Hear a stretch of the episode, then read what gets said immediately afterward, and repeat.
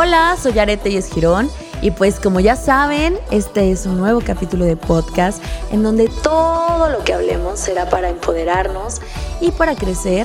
Espero que desde mi experiencia y desde su experiencia y desde la experiencia de las nuevas invitadas que tendremos, estelares que nos podrán contar todas y cada uno de sus secretos para llegar al éxito, podamos aprender juntos, crecer, retroalimentarnos. Así que vamos a disfrutarlo y vamos a tomar una rica copita de vino. ¿Por qué no?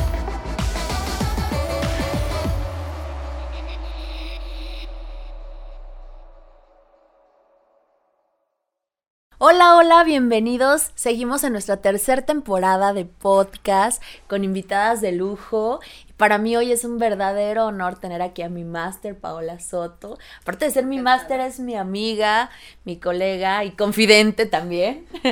amiga de parranda en algunas ocasiones, ¿por qué no? ¿por qué no? y bueno, de verdad que para mí es un gran honor porque hablando en tema profesional es una mujer de las que más admiro en toda esta industria, que más me ha inspirado y también que más me ha motivado y apoyado en el crecimiento. Y pues hoy tengo el honor y que haya aceptado mi invitación de estar aquí. Pau, platícanos, vamos a entrar en tema porque el podcast es corto, preciso, conciso y muy eficaz. aprovechemos el tiempo. Aprovechemos el tiempo. Bueno, Paula Soto es Grandmaster de Academy es una de las mejores academias a nivel mundial, a mi punto de vista. Yo fui máster de esta academia tuve muchísimo apoyo de ella en este, en este desarrollo como máster. Eh, cuéntanos, sé bien qué eres ahora, pero, o a qué te dedicas ahora en esta industria, pero Paola, ¿a qué se dedicaba antes? ¿Qué, o sea, ¿qué, ¿cuánto tienes dedicándote a la industria de la belleza dentro de la micropigmentación? ¿A qué te dedicabas antes? ¿Y por qué Paola decide dedicarse a la micropigmentación? Ah. Mira, eh, el tema de la belleza siempre me gustó desde que, desde que fui niña. Em, no le, nunca, nunca le di importancia a no ser de yo para hacerme cosas, obviamente.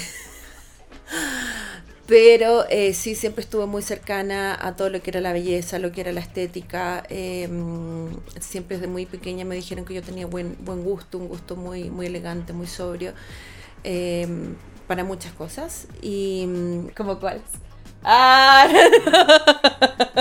No sé, o sea, por ejemplo, cirujanos plásticos. Yo me quería hacer algo y yo me decía, ¡pum! y yo decía, no, no, no, no, no, no, dejémoslo, dejémoslo sobrio, dejémoslo sutil. O sea, sutil, o sea, siempre, siempre con, siempre con, con el, o sea, con, con la delicadeza de lo que es ser mujer por dentro de todo. Delicadeza, que no sé si es que una palabra que, que, que o sea, que para nosotros influye mucho. Y eh, como te digo, o sea, no le, nunca le di mayor importancia porque me, dedicaba a trabajar con mi familia. Mi familia en Chile tienen, tenemos hoteles, eh, resorts, cosas así. Y yo trabajaba em, en esa área por muchos años. Y también por mucho tiempo, eh, a pesar que vivía en Estados Unidos, me dedicaba a hacer todo lo que era ventas y ese tipo de cosas para los, para los hoteles de la familia. Okay. Hasta que... Suena muy bien, suena muy bien dedicarse a los hoteles, a la administración, a las ventas. ¿Y por qué es que Paola da esa transición? Em, tuve un, tuve un, em, tuve un momento en mi vida en el que tuve que, en el que tuve, o sea, se me, se me movió el piso por todos, por, por todos lados. Eh, desgraciadamente falleció mi madre. Eh, y cuando falleció mi mamá, yo caí en una depresión bastante grande que, que desgraciadamente desequilibró mucho a mi hija. Mi hija, em, con mucha pena, te digo, o sea, eh, tuvo, tuvo problemas emocionales y trató de cometer suicidio durante, eh, creo que seis, veces en menos de, nueve meses. Em, el gobierno de Estados Unidos eh, se metió entre medio y me, aconsejaron, o sea, me dijeron, o sea, tú no eres el problema, o sea, no hay problema familiares acá, pero si, si no le damos ayuda constante y, fuerte, em, va a lograr el objetivo. No, no, o sea, no la vamos a poder sacar de lo que, de lo que, es, su, de lo que es su depresión. Y cuando esto pasó, pues la tuve que internar y cuando me dijeron, me dijeron, esto no va a ser un proceso corto, va a ser un proceso de dos, tres años. Y yo tener yo no tener que, o sea, no tener lo que era mi fuerza de vida, en mi motivo diario, o sea, me tiró al suelo. Em, caí muchísimo peor eh, en todo y mi hermano, eh, mi hermano pequeño, que, o sea, él ha estado siempre conmigo, que no está pequeño, de repente, sí, ya, ya estamos todos súper adultos. Em, me dijo, Pau, trata de encontrar algo que te guste, trata de encontrar, em, porque tú no puedes estar, vivir el resto de tu vida, o sea, los próximos tres años, esperando a que tu hija te llame a las 7 de la tarde y si ella no te llama, se te, viene, se, se te va a venir el mundo encima, o sea, necesitamos también... Un propósito, algo más. Un propósito. Y ahí decidí darle eh, un poquitito más de auge, un poquitito más de importancia a lo que siempre me había gustado mucho, que era el cuidado de la piel. Mm. Cuando fui al instituto, donde quería yo tomar las clases, me, me, me comentaron, esa clase está, está copadísima. Eh, no podemos meter más gente, la próxima clase es en abril. Esto era los primeros días de enero. Y me acuerdo con los ojos llenos de lágrimas porque yo decía, Dios mío, ¿qué voy a hacer yo desde aquí hasta abril? Me voy a pegar un tiro. Y me acuerdo haberle dicho a la señora, ¿qué hago yo desde aquí hasta abril? Y me dice ella, ¿por qué no hace maquillaje permanente? Y yo me acuerdo, la miré, se me abrieron los ojos así como súper grande porque me acordé de mi mamita, mi mamá era rubia y ella tenía como, como un dejo así como súper desvanecido su, su, el maquillaje permanente en las cejas que las tenía medio verde. Le faltaba una neutralización. Exacto. Las tenía así como media verdosa y después tenía un delineado que me, se había hecho no sé cuántas veces fluoroplastía, apenas podía cerrar los ojitos, pero tenía la línea azul.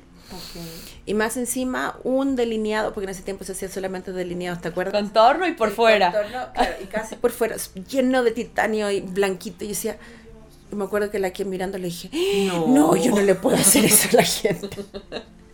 y la señora, y me acuerdo, nunca me voy a olvidar, eh, me dijo, mira, la industria ha cambiado mucho, mucho este último tiempo, todavía está, está dando pasos agigantados dale la oportunidad.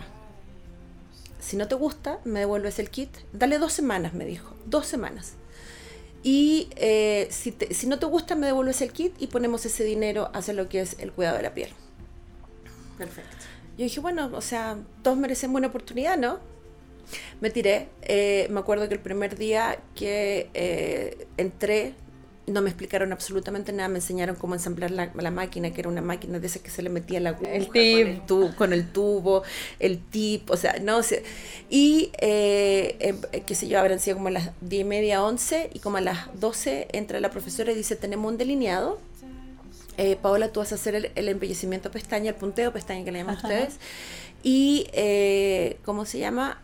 Eh, Mashit, otra, eh, otra compañera, eh, tú que tienes más experiencia, lo, este lo vas a terminar. Y yo me acuerdo, ¿Y tú que nunca he tocado una clienta? Yo, yo quedé así como, pero, o sea, yo nunca, o sea, por primera vez estoy tocando la máquina hoy día de la mañana.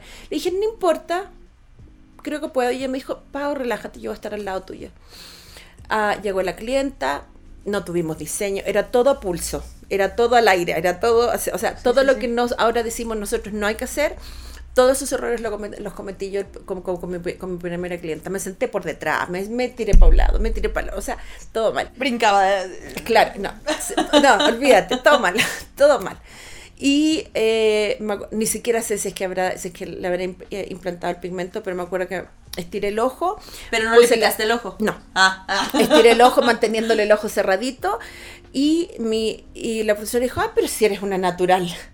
Se paró y se fue. Y yo quedé así como, plop, y Mashit me dice, sigue porque tienes que terminar antes que se le vaya la anestesia. Ah, y anestesiando con, con anestesia secundaria. O sea, todo lo, todo lo que es un no, no, no, no para nosotros, lo hice yo. Y me acuerdo que esa señora abrió los ojos y yo dije, ¡Ah! yo quiero eso en mi vida. Tengo que hacerlo, voy a continuar con el curso hasta, hasta, que, hasta que mi profesora me lo haga.